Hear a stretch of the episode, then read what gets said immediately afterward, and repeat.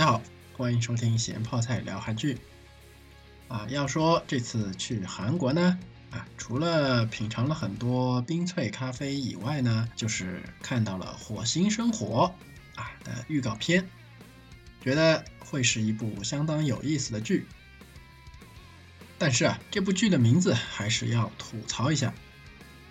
当时呢，啊，因为韩国的电视台也不会有中文的这个字幕嘛，而且很有意思，他们也没有英文的这个标题，所以当时看到这个名字的时候啊，以为是自己的韩语水平不行。啊，我来把这几个字分别读一下啊，是。拉伊普翁马斯，这是什么鬼？回来看到中文后啊，才知道原来是 Life on Mars。妈蛋呀，能不能不要这么车厘子风格啊？韩文糟心的地方很多啊，这种强行用韩文标英文，算得上是最糟心了。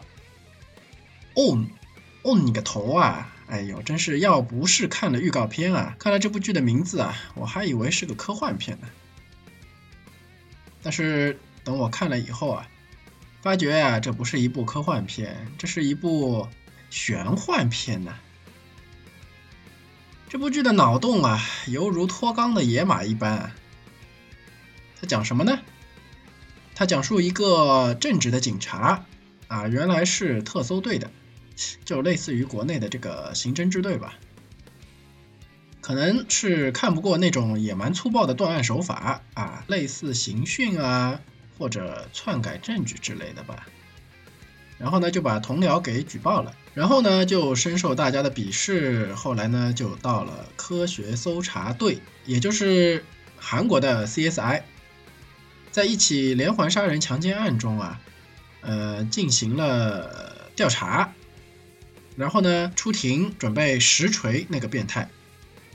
然而在他出庭之前啊，得知了这个证据啊，呃，疑似是被污染了，因为 DNA 里面混进了一个已经死去的啊曾经的罪犯的 DNA。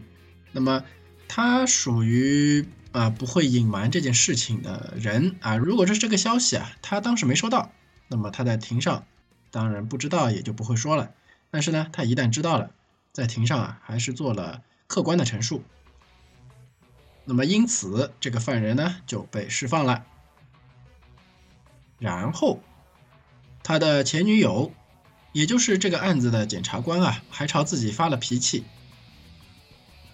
当晚，这个妹子啊就被那个变态给拐走了。后来嘛，就是很传统的镜头。啊，明明一大堆人一起出动追查，毕竟是检察官被掳了嘛，呃，算得上是挑战司法了。所以说呢，上头也会很重视，对吧？出动也会有一大堆人，但是找啊找，镜头一转，主角呢就只有一个人了，啊，发现了那个变态，然后追啊追，最后追上了。这个时候啊，变态就说了很奇怪的台词。啊记不记得我呀？你仔细看看呀之类的。这个男主就有点纳闷了，我特鬼，这个人我真的认识吗？就在男主啊仔细看的时候，脑袋上呢就被枪给顶住了。当然了，脑袋上有枪指着，啊，自然也就放手了，这个变态也就逃走了。自己刚刚想反抗，就挨了一枪。而且应该是脑袋上。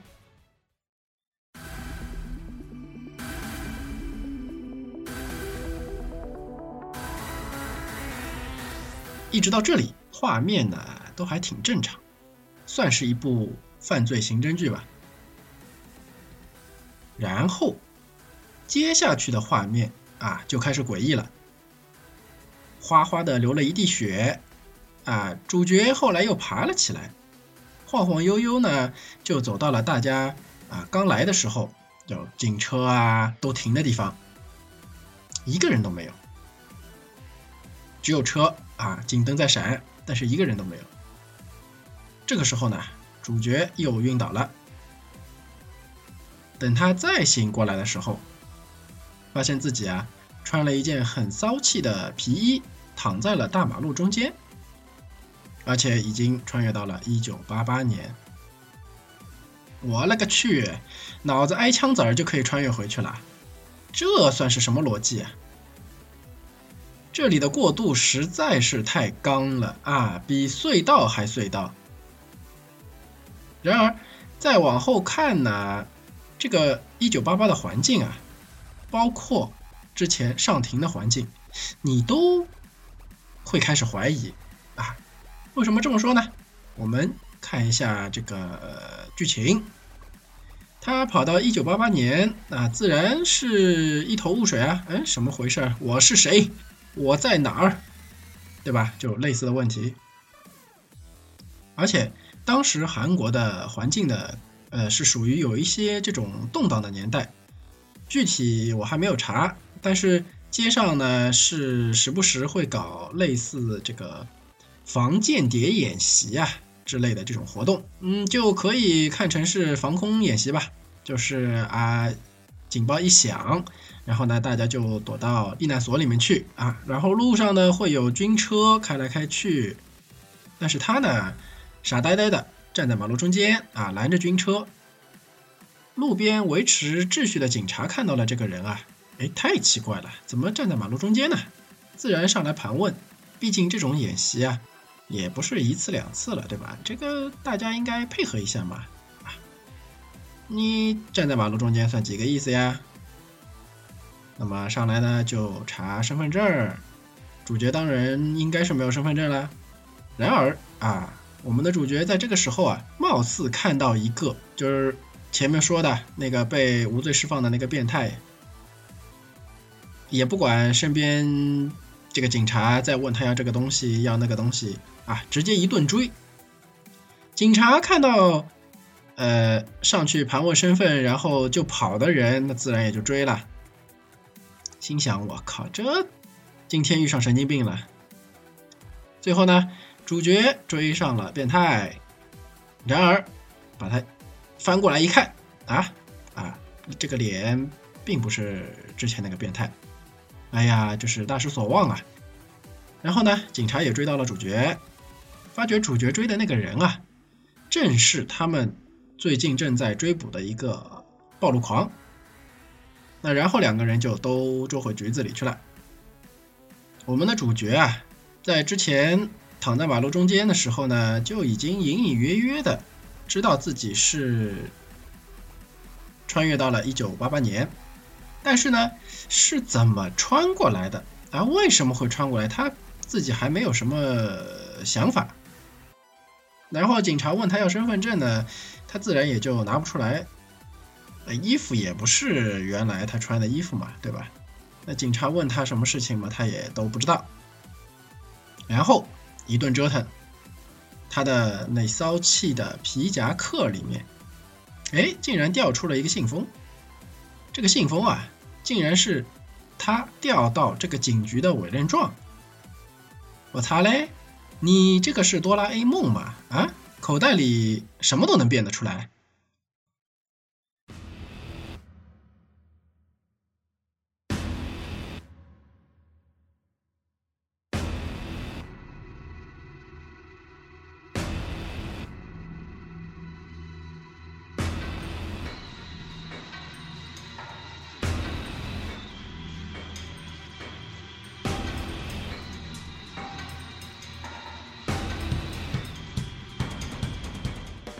不管怎么说吧，这就算是有了身份了，而且啊还是警察，再而且还是个组长。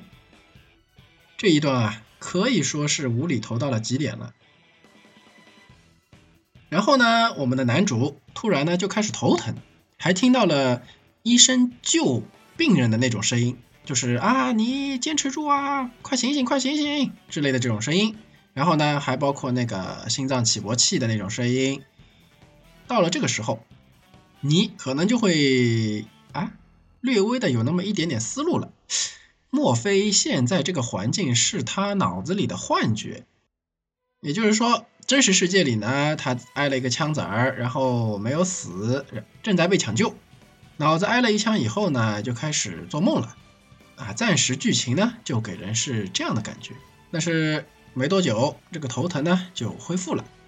他手底下的一个人就问他：“啊，你住哪儿啊？”啊，竟然没有地方住，那只能给他安排个住处啦。然后他住的地方啊，有台老式的显像管电视机啊，相信年轻人呢可能都没有听说过那个玩意儿。总之就是个电视机吧。而且电视机上面还是那种老式的，呃，拧巴拧巴的那种旋钮啊，在调台的时候啊，他还把这个旋钮给拧下来了，那就只能看一个台了，哎，非常的惨呐。他自己也很郁闷，这到底是怎么回事啊？各种迷茫呢是可以理解的，对吧？但是这个时候啊，电视机里正在放的电视剧。里面的一个人物竟然对着屏幕叫主角的名字。如果这个是梦啊，这个梦也太玄幻了。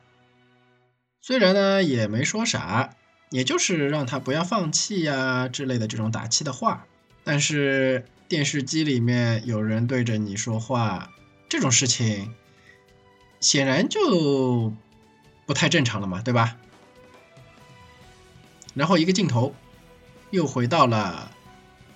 最初的那个时代，也就是他出庭前的那个画面。哎呦，我看到这里呀，一下子就懵逼了。回到了这个画面啊，他前女友走过来跟他说话，然后呢，说着说着就觉着这个衣服后面好像有什么东西硌着自己，伸手一掏，竟然是那个被自己掰下来的电视机的旋钮。哎，我是看的云里雾里啊。等他把注意力从自己手上这个电视机旋钮转移开来的时候，发觉哎，面前的前女友不见了，整个走廊里呢也一个人都没有了。再然后啊，他就在一九八八年醒过来了。哇塞，这堪比盗梦空间啊！